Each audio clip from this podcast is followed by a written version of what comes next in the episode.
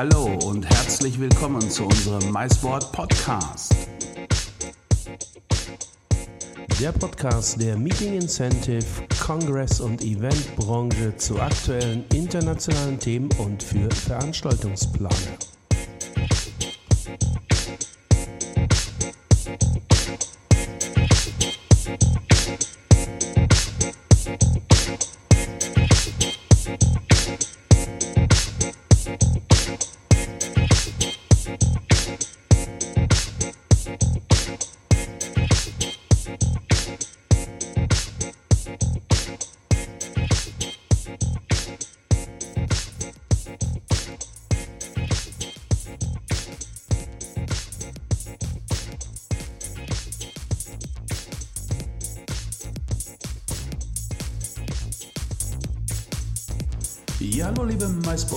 MySport Podcast Freunde. Herzlich willkommen zu einer weiteren Folge des MySport Podcasts und heute gehen wir äh, hoch in den Norden. Ja, wir sind ja schon im Norden hier in Hamburg, aber wir gehen noch ein wenig nördlicher.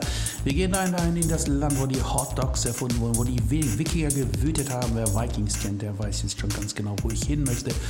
Wir nehmen euch mit nach Kopenhagen. Genau genommen hat Kopenhagen uns hier in Hamburg besucht, denn Kopenhagen hat eine wunderbare Abendveranstaltung hier in Hamburg gemacht, das Kopenhagener Convention Büro mit zahlreichen Partnern aus Kopenhagen. Das war sehr inspirativ, das war sehr spannend, das war sehr, sehr schön und ich freue mich, dass wir heute hier in illustrer Runde zusammensitzen können und mal ein wenig über Kopenhagen und seine Möglichkeiten für Events und Incentives zu plauschen, denn diese Destination bietet weitaus mehr als nur äh, Hot Dogs mit gerösteten Zwiebelchen und Hotdog-Soße, sondern diese Destination bietet Veranstaltungsplanern facettenreiche Möglichkeiten für spannende und nachhaltige Veranstaltungsplanung. Daher sage ich hier an der Stelle herzlich willkommen, liebe Kolleginnen und Kollegen aus Kopenhagen. Willkommen in Hamburg. Ich freue mich auf unseren Podcast-Plausch.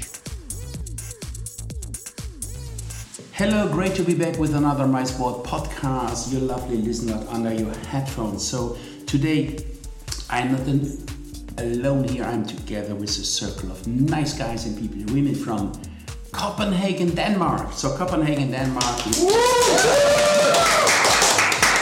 yeah, and here you now you can hear it. Copenhagen, Denmark is a beautiful destination. It's an upcoming destination. We know have heard a lot about Denmark in general. In fact, of the pandemic, we will talk about that later. But before we start this little podcast talk today here live from Hamburg. Please introduce, I will begin on my right side. Brigitte, please introduce yourself. Hello everyone, my name is Birgitte Brahe and uh, I am representing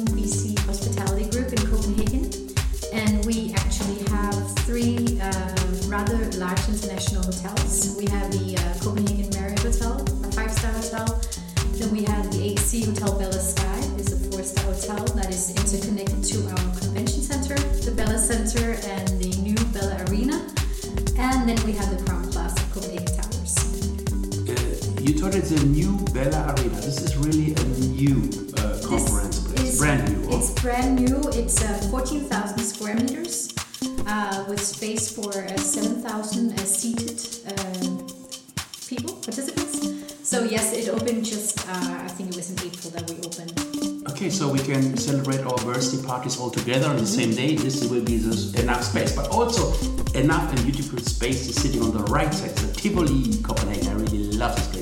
So please introduce yourself. Absolutely. Um, my name is Esther Strom, and I am representing Tivoli Gardens and the Nimb Hotel. Um, and Tivoli is the most visited attraction in Scandinavia, and many people might have been there on holidays in Denmark. It's a large amusement park located in the center, but it's so much more. We have concerts, and we have meeting venues, and we have weddings, and we have parks. Um, so that's mainly what I represent. And it's an amazing place. I visited Tivoli one time in Christmas time for a Christmas party, and it was really, really cute because a lot of children coming with with candles in his hands, coming inside and singing Lucia. Lucia. Yeah. We So- have the Lucia train. um, Yeah, beautiful. Tears are running out of my eyes. Right. Believe you, it was so Yeah. emotional, so emotional. Yeah. So, and from one emotional effect, we go to another emotional effect. Dorte, welcome here in Hamburg. Thank you very much. My name is Dorte Fried, and I am representing our convention bureau in Copenhagen. And I am obviously here with our lovely partners, and otherwise, I'm representing the rest of the partners who couldn't participate.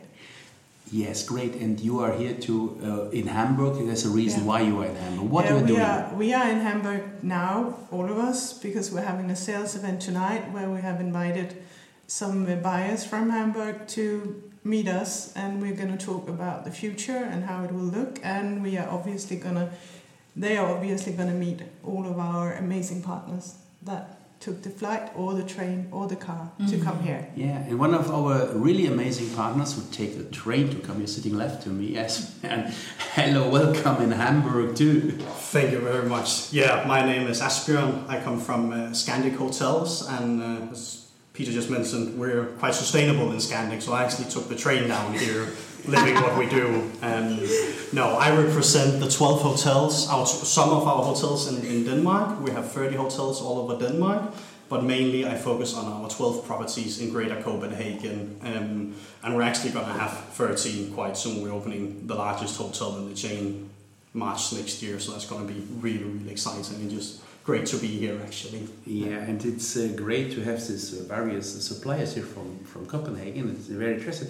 The last times, the last months are very challenging. Now you're in Copenhagen, in Denmark. It's a situation. Let's talk about how is the situation in the moment in Denmark in general, because I think you are now all COVID restrictions are down. So first of all, what is this for a feeling? I can't remember anymore. To don't wear a nose and mouth protection. Freedom feels great. yeah, yeah it's, it's great. Yes. It's like back to normal. Yeah, yeah. and not the new normal, like no, normal, normal like a normal yeah. It's, yeah. it's, a great, great creation, normal novel. And um, the, the months before are challenging in all countries all over the world. Can you uh, give us a little bit of feeling about how, how was the situation like in the amusement park, the, the mm -hmm. Tivoli? You know, I think yeah. how, how you handle it. Was it possible? It was, was you know distancing between the people, or you need to close few things too? Right. I mean, it was um, many different things all at once, actually. It was both um, separating large groups into the, the, the, gardens. We're very lucky we have a lot of space, but it was also about having hand sanitizers in the right place. It was making sure that some of our amusement were closed down because too much spit, excuse me, uh, is yeah. flown around during the amusements. Um, then it was closing down our large conference centers during COVID and doing hybrid meetings. Um, it was many things all at once and then slowly but surely we could kind of downgrade as we got closer to lifting all restrictions. And by um, uh, when we open for halloween we will have no restrictions no sanitizers no signage no separating groups. So we're looking very much forward to that. Great. And for for like the event center of the bella bella center bella sky center. Yeah that that is kind of horrible. And like the danish prime minister once said you know it's it's really difficult you know when our business is doing meetings and you're not allowed to do meetings uh, then it, it's kind of impossible to have any business. So so it was uh, absolutely horrible for us for a long time when you know we were not allowed to have any meetings at all or at max it was like 10 people or when we had the second lockdown i think it was like almost like nothing.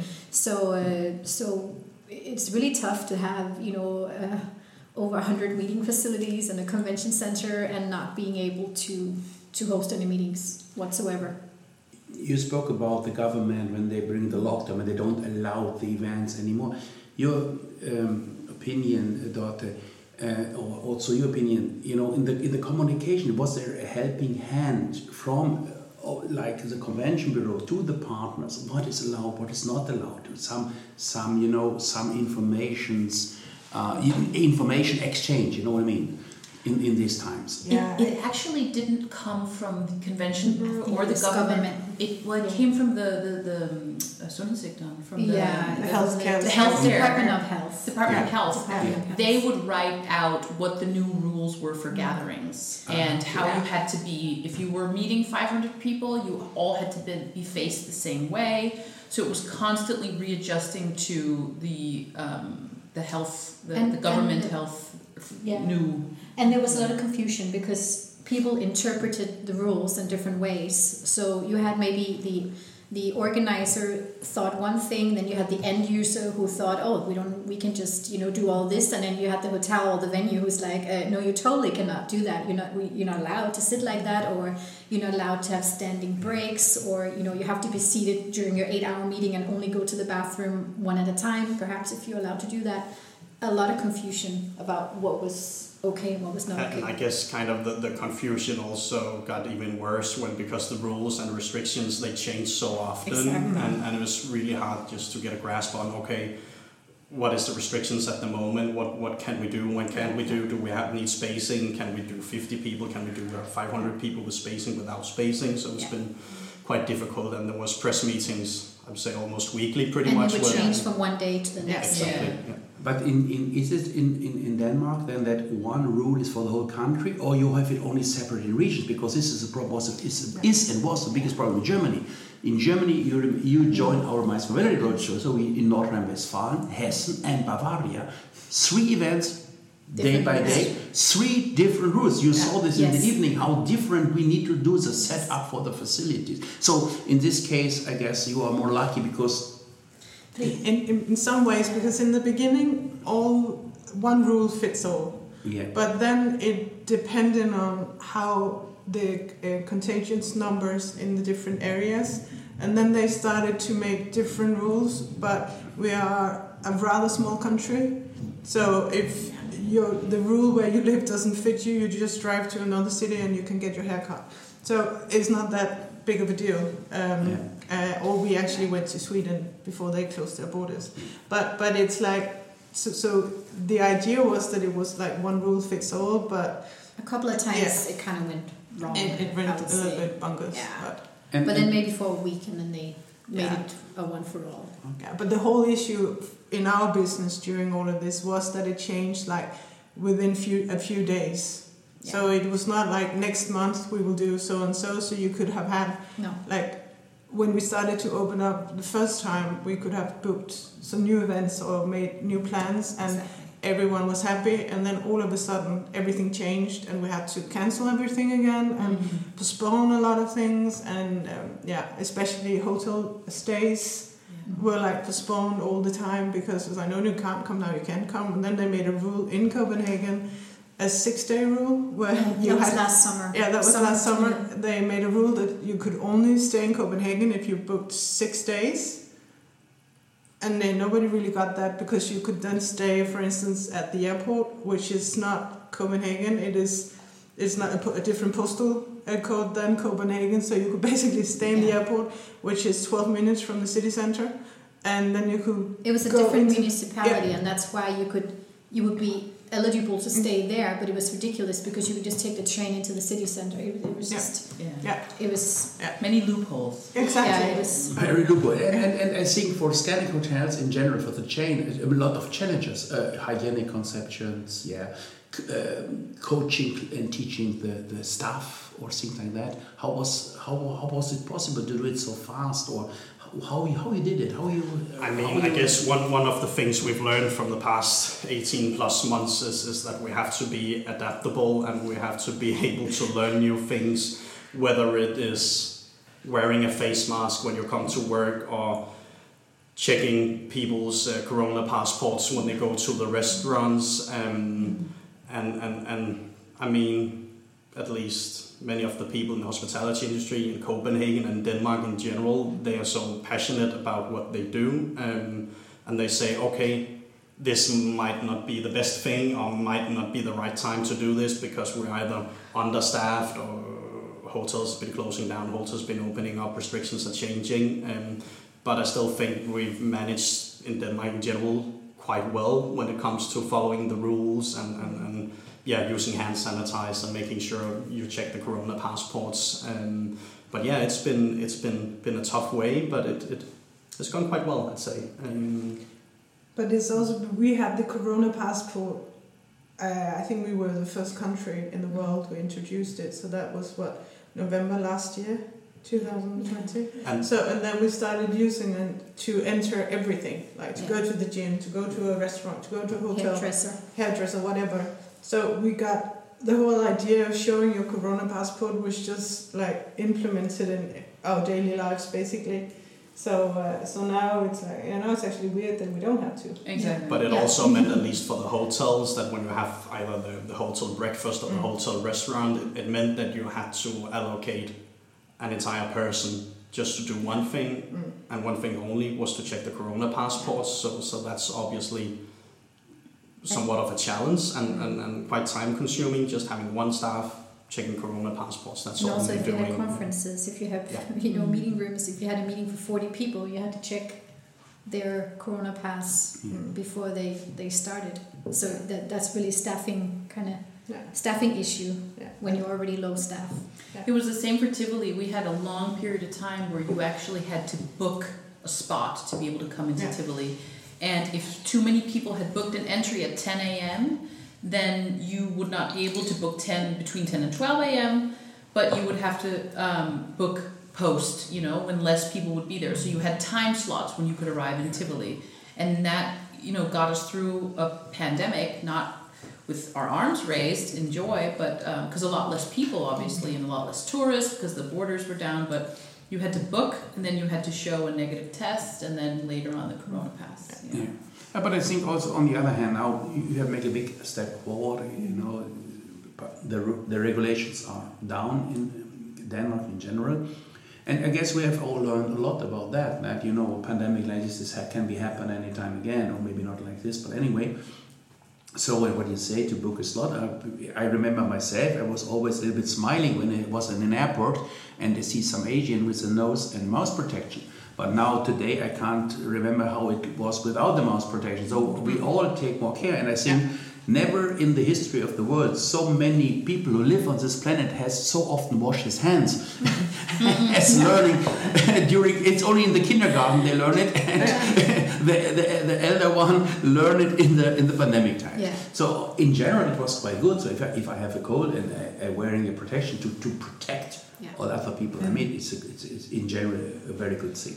So, but now, now the restrictions are down, and now life comes back. How you say, step by step. Of course, when I want to go swim in Hamburg, I need to book also my slot. And anyway, uh, how is now the situation? Or is everybody back in the game, or you lost? Sorry to tell, but you, is, is, is people are back in the game. The hotels go more full now, mm-hmm. and the people are asking for congresses. Maybe Scandic first. I mean, Denmark and Copenhagen is really the, the Casablanca of Europe at the moment. It's where things are happening, and, and it's where you can have a party, you can have a have a good time. And, and from from my point of view, from Scandic hotels, we're seeing.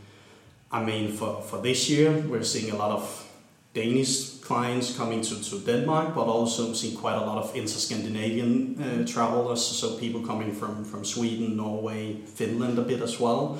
Um, so it's still quite regional, I'd say, um, but but definitely things things are buzzing, and, and I try to do my best to sit at the hotels when, when I work, sit in the lobbies with my laptop, and, and just going back four months, five months, the buzzing and the atmosphere in the hotels is just completely different. It's people are having drinks, people are having casual meetings in the lobbies, and you can see conference guests going to, to the meeting rooms and everything. So my, my definite impression is that it's there's something happening. You can really feel it. It's, it's buzzing here in Copenhagen. Birgit, and when we look for your convention halls and event spaces, how is the, how is the perspective? You receive now more, you know, for bigger events. You Yes, more we are actually um, getting bombarded at the moment, which is the so-called catch-up effect that's there now. really, Yeah. uh, so it's it's uh, we're also rehiring a lot. We're hiring a lot of people now, um, so we have a lot of new colleagues, which is great news uh, because we need you know people on board to, to handle all these requests and all the co- that's coming in.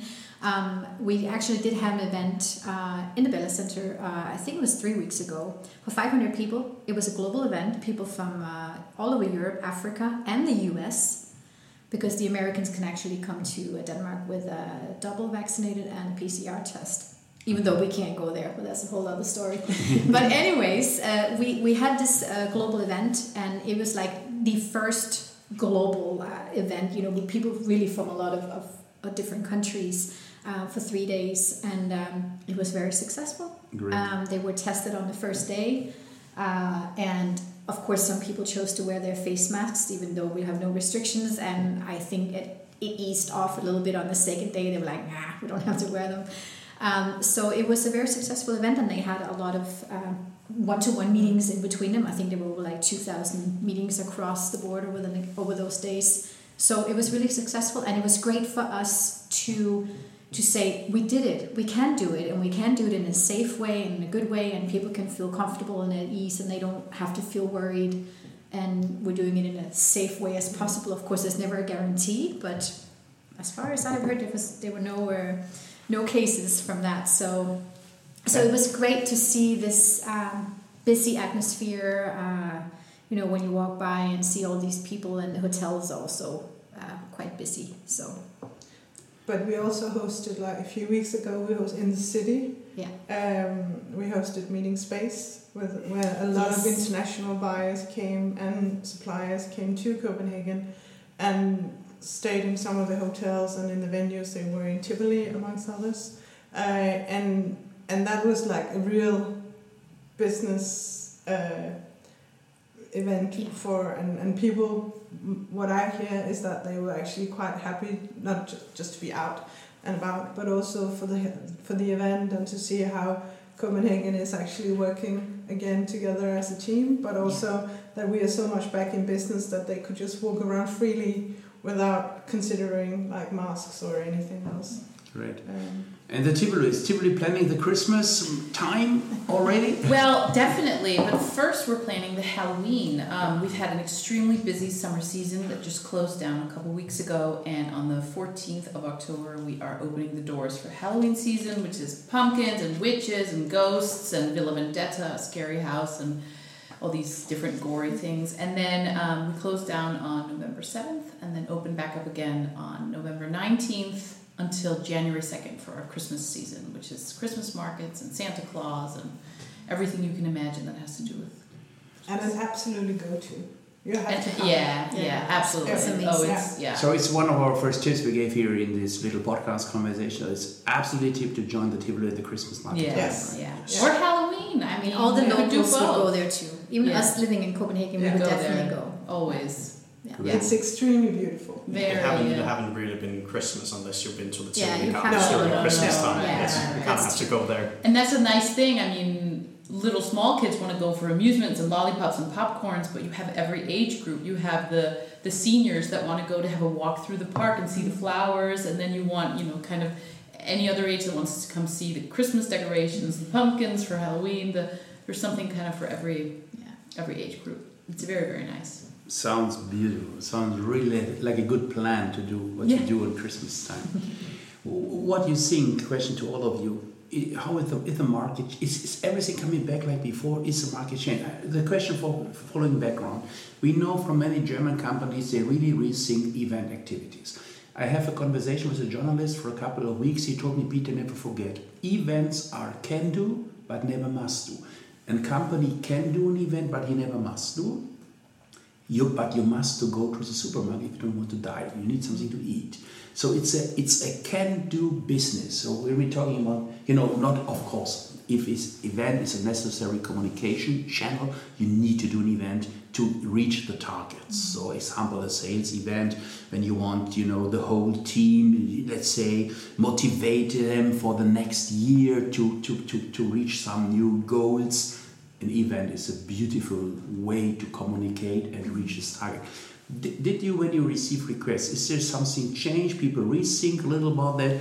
Everybody talked about hybrid, hybrid here, hybrid there. How is your experience when we look at the at the at the Bella Center and the Bella uh, Hotel? Is this people ask for hybrid, or is this, or people you know people are how can I say they are they're waiting a little bit they're not sure if you do event like they had done before or is everything coming back like before the pandemic It's a little bit of a mixture, I think. I think we're getting a lot more international requests now, also larger. A lot of requests also in the hotels now, very last minute. I mean, extremely last minute is like, yeah, we're coming three weeks from now or next month. It's almost like, I think that you know some companies or in some countries they're still a bit hesitant so they're thinking we have to get as close to the date as possible and then we feel more secure also looking at the travel restrictions. So so it can be a little bit maybe scary to book something that's a little bit too far out also when it comes to cancellation and what, what's going to happen. I, I think um, for us it's the flexibility that we have to look at that and the flexibility goes both ways. Uh, you know the, the, the customer or the meeting planner or the buyer they're really looking for the hotels and the venues to be very flexible because you know the in case something happens or what if i have uh, participants from that country that cannot come or what if the keynote speaker cannot come or what if you know. So it's always these what if what if. But i think that also from what i've heard from people over the last six months um, is that some companies actually they would rather wait to be able to meet to have live events than to do virtual or, or hybrid or especially virtual they, they kind of i've heard of the virtual fatigue that's what I'm hearing a lot from like UK clients. Um, they're just they're just really tired of it. So Yeah. so if they have to wait six months to do a live event, they would rather do that. Right. When we uh, look for business travel, especially the hotels here in Germany, I don't know how it's in Denmark, in Germany, the hotels, all, all, all of them told us that the business travel is really crashed down, the business travel, because they are sitting again in Zoom. And on the other hand, behind the curtain, the companies say we are not silly. We stop business travel with the argument of sustainability and, of course, COVID, and we need to take care of our employers because finally it's much cheaper. It's in some cases much cheaper when they do a Zoom call between Hamburg and Munich as to travel to meet personnel. It's how is in general the situation when we look about business travel in, in your hotels because I think you have special Scandic, Scandic have a lot of business travelers. Is this a typical German situation, like in German mind, or is it in general that you can say we have lost some business travelers, or they come slowly back? I think it's it's it's it's something that it's not gonna come at once. is not you're not gonna see the ketchup effect, and we haven't seen that from from our side of the table at least. But I mean, we are for, for the business travel and for the meetings part, we are social animals. We, we want to meet, and, and we don't want to sit behind the screen. And and I mean, in some cases, things can be done by Zoom, and and, and maybe that's the quick in and out travels, um, going to the office, meeting, having an overnight stay, going back again. Um, those things maybe can be replaced by, by Zoom and hybrid meetings or whatever, but, but I still think as a human race we are social people and we want to meet and and not just want, we need to meet um, each other and, and should be companies that said, okay, we're not going to do events within a certain time range, maybe down the line they're going to see some some consequences of that. Um, yeah, Absolutely, I agree. I agree one hundred percent. What you talk about the, the the catch-up effect is on the other side when people can come on an event together. They're happy. They really celebrate to see each other. But it's not in the business travel. They are slowly. But you're absolutely right when you say it's it's it's, it's necessary to meet personally. Yeah. Some kinds of business you can't do online. Yeah. So. in my opinion, is we will have a selection in general to better business meetings, Yeah. necessary, more necessary meetings, and better events after this catch-up effects. Because of course, people can, companies can rethink how strong is this event. If I think in line of reaching the targets, the communication targets, if it's strong enough, it will be an event again. If it's not strong enough, it will be a virtual. But corporations, what I've heard is that they also look at other. They look at their competitors, for example. So if the competitors are doing live events or doing business travel, you know, where they're facing their customer live, they they have to do the same thing because else they're gonna be they're gonna be losing out, right? Because so that's what I heard. They really have to watch carefully. What is you know what is my competition doing? Okay, they're they're traveling. We're gonna do it too. So um, it depends a lot from corporation to corporation from whatever country that they're in. Um, I, I, I think, I mean, I can see that, you know, it is, it is coming back. It's not as quickly as, as we would like to see it, but it's, it's definitely getting better. Um, maybe we're actually seeing that okay for the for business travel at least in, for the future as well there's maybe going to be a bit more of a think okay do i need to travel to this or can I do it Yeah. by Zoom um, or virtually? And Yeah, it could be more like a contractual thing. Should I am I doing like a business deal right now? Am I am I doing something that's really crucial for my business? Then I'm going to be there in person. Is it more like a catch up meeting or something else? Then I can do it virtually. But if it's more like a contractual thing, I think a lot of companies will choose to be there in person. Yeah. I think also many companies have realized during the pandemic that you can't create memories mm-hmm. behind the sc- from behind the screen. It doesn't matter, matter how hard you try Yeah. sending home beers Exactly. doing Friday pass virtually. I mean, it's a Exactly. great, great stories, but Right. It's not. And and I think they've really realized, okay, on the other side of this, we have to go all the way. It has to be the, the, the mm-hmm. grand parties, the big experience, because this is a year and a half of no memories made, nothing being celebrated, and this it needs to return. And we only celebrate when we're together. We don't celebrate apart. and maybe maybe a reaction what I've seen at least that when we're doing meetings, corporate events and stuff like that, we were seeing okay the quality of the things that is being done. Think it's a reaction of, of the pandemic that it has to be something special. Um, they want to do some exciting stuff. They want to go to the Tivoli Gardens. They want to play paddle tennis. They want to do beer yoga events um, at, at the hotel stuff like that because they want to treat themselves Yeah. a bit, um, Exactly. a bit extra, so a bit more quality to, to the things. Um, and at the same time, the change is, is also that now people actually want to go to destinations where it's uh, safe. Not not just safe like you, you won't get mocked or anything, but also like they want to go to places where they know there is a healthcare system that can actually take care of them in case they get sick or that I mean infrastructure is working or it's like it's some other values that now have changed. So maybe before the pandemic, uh, these were obviously also important, but then it was also like a price issue or something. Now, of course, price will always be uh, an issue, but now all of the other things, like how, how did a country or a city uh, actually um, handle the whole corona situation and, and uh, I mean, for us, that's a really good thing. Yeah. but but so, so the the things that's most important when choosing a, a, um, a destination for uh, the next event has changed a little bit. Uh, so, so price is not the most important thing now. There are a lot of other things that are now more important, uh, which we can see also from the um, the the leads that we're getting in in the convention bureau. So that's quite interesting, and of course we are happy about Yeah. that. And it was the same when I participated in in MySpeak last week. That it was the same discussions that we I had with the German buyers. That maybe usually they would have gone to another destination um, in, in, in Eastern Europe or, or other places where they usually get a really nice event, but now things have changed, so now they had to look like more into the, the delegates and how they would actually be taken care of um, should things happen.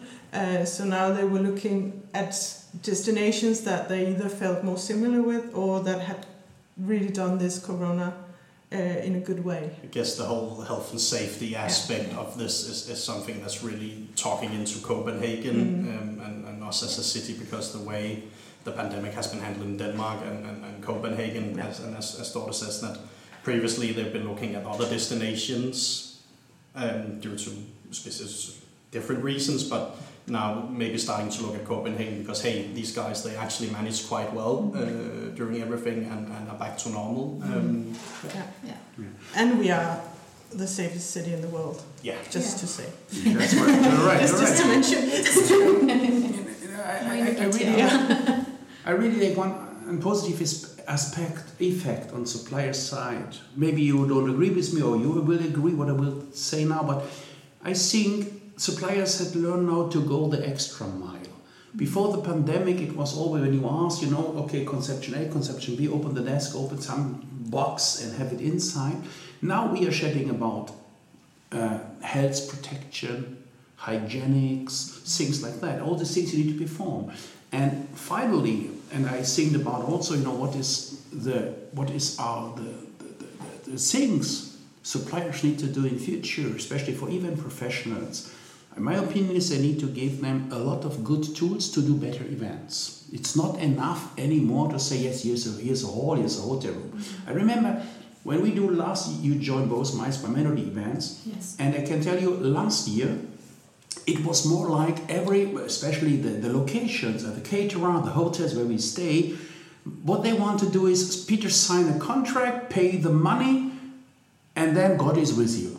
But and, and, and, and then they learn, they learn, they need to be flexible. I told you that we make the decision for the hotel in Valencia only for one reason. This hotel worked from the first to the last day extremely flexible, fair, transparent, and always service and target orientated. They asked me, Peter, what is your target and how we can support? So I saw a learning process, you know, in, in fact of the pandemic. So when people ask, uh, I guess in the Scandic Hotel about uh, hygienic standards, about uh, uh, protection and all this stuff, I think you have some certificates and have some coaching, things like that. So we need to give more. This is, you agree with me when I say suppliers in future need to give more that events will be better because I saw also a lot of events when we truly wash on them with in line of mm. what was the target. I was laughing because it was a nice party, everybody was drunken, but never reach any target. You know what I mean? So, mm. so anyway, is, is, uh, you agree with me when I say that mm. that this is a step for the future, a learning for suppliers ah, to offer, you know, better tools, Yeah. flexible. What you told last minute, yeah. flexible. But, it, but it's also the, I think the hotels, and correct me if I'm wrong, I think we have a more humble approach now because we really appreciate any, you know, request or any business that we're coming, whether it's a smaller group, whether it's a bigger group, we appreciate it, we're happy they're coming.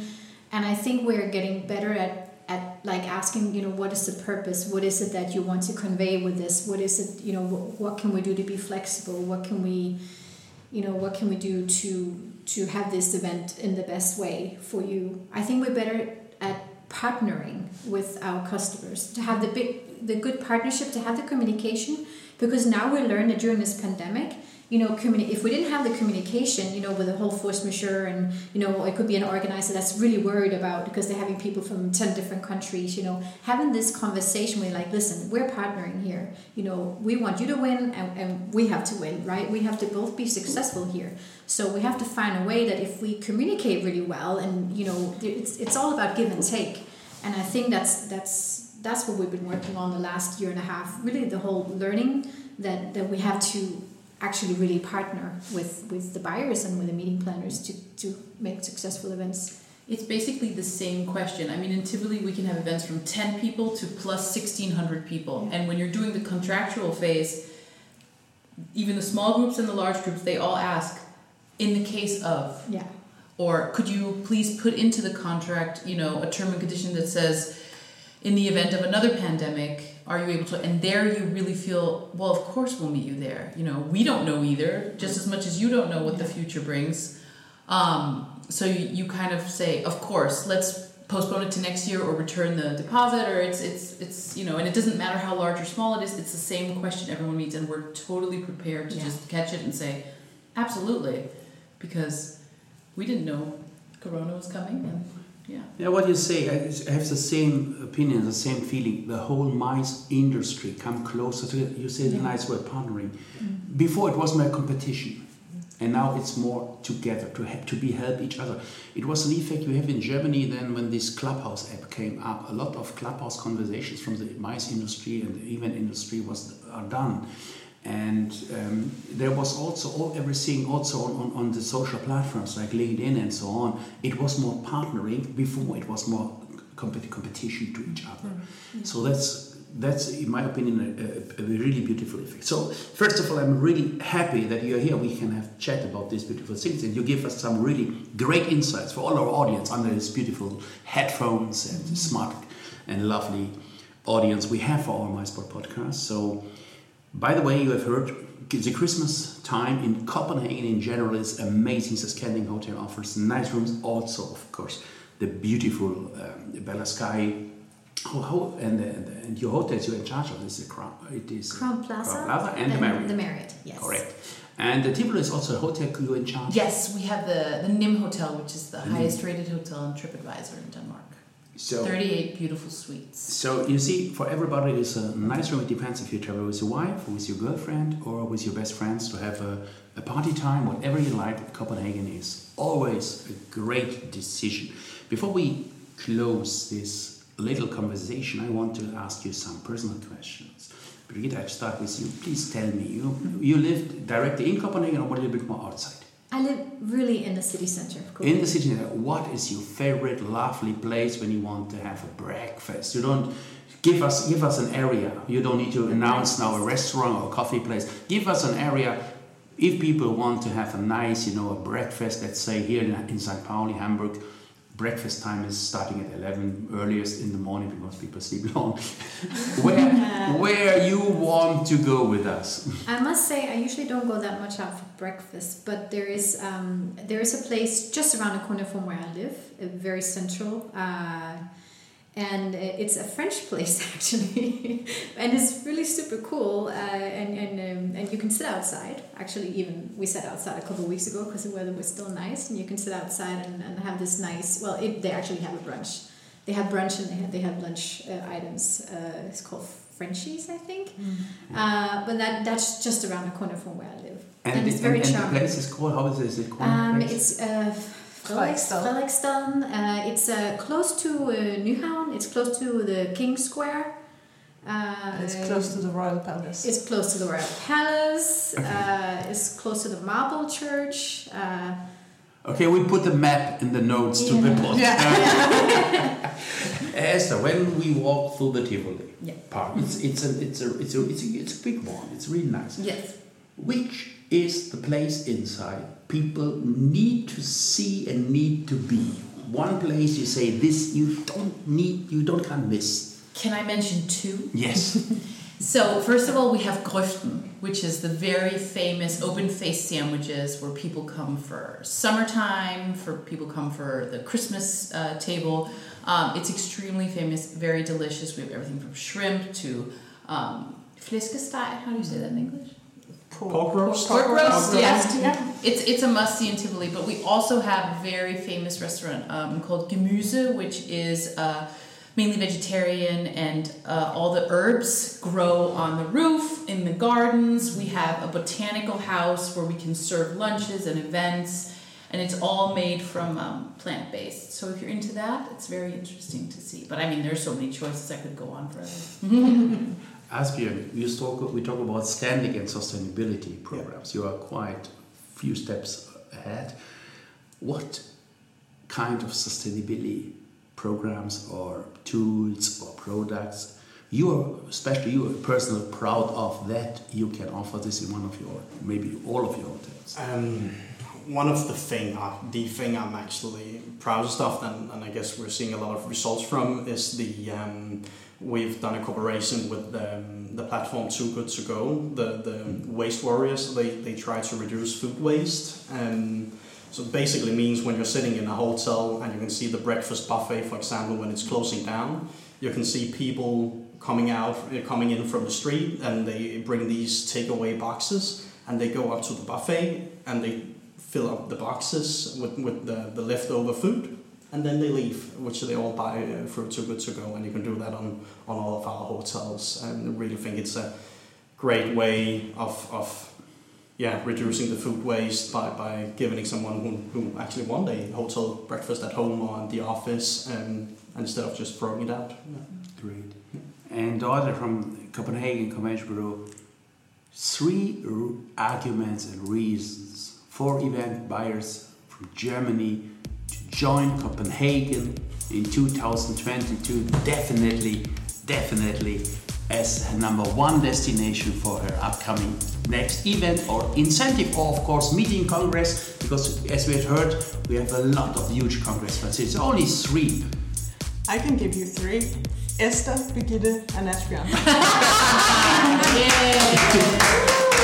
Stay at the Scandic, have your congress at, um, at. Bella, and then come to Tivoli for fun and games. Perfect. But if you need more reasons, which you don't, um, is that we are the most sustainable capital in the world. We can help you host the most sustainable event you have ever hosted in your life. And you will experience the smoothest event planning you could ever imagine. Because in Copenhagen, we are a team, we are partners, and we help each other. Thank you very much. Birgit, thank you, Esther, Asbjørn, and Dorte. Thank you very much for joining our nice podcast conversation.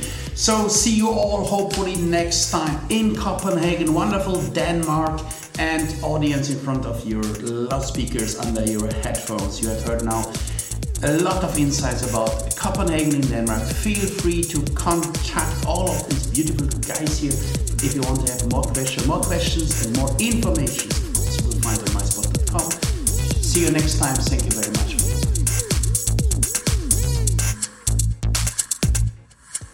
Ja, ihr Lieben, das war unser Podcast-Plausch aus und über die dänische Hauptstadt Kopenhagen. Wir hoffen, dieser kleine Plausch hat euch Spaß gemacht, hat euch informiert und auch inspiriert für künftige Veranstaltungsplanungen in Kopenhagen. Ihr findet wie immer weitere Informationen über die Destination Kopenhagen auf myspot.com. Geht einfach auf www.myspot.com.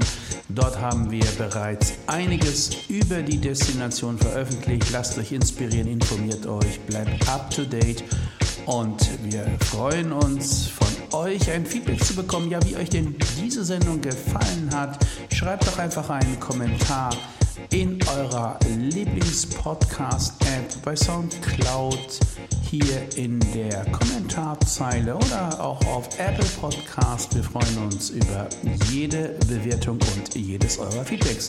An der Stelle sage ich herzlichen Dank für die musikalischen Einspieler, diesmal Guitar Hero von Josh Penn und natürlich Grazia Mille, Flavio Concini, unser italienischer Hitmixer, der nicht nur für den Podcast Loop verantwortlich ist, sondern der auch uns heute wieder mit einigen musikalischen Glanzstücken hier in der Sendung beglückt hat. Ich sage an der Stelle, bleibt gesund, bleibt vermummt, stay tuned. Euer Podcast Peter und das MySportin in Hamburg sagt auf Wiedersehen.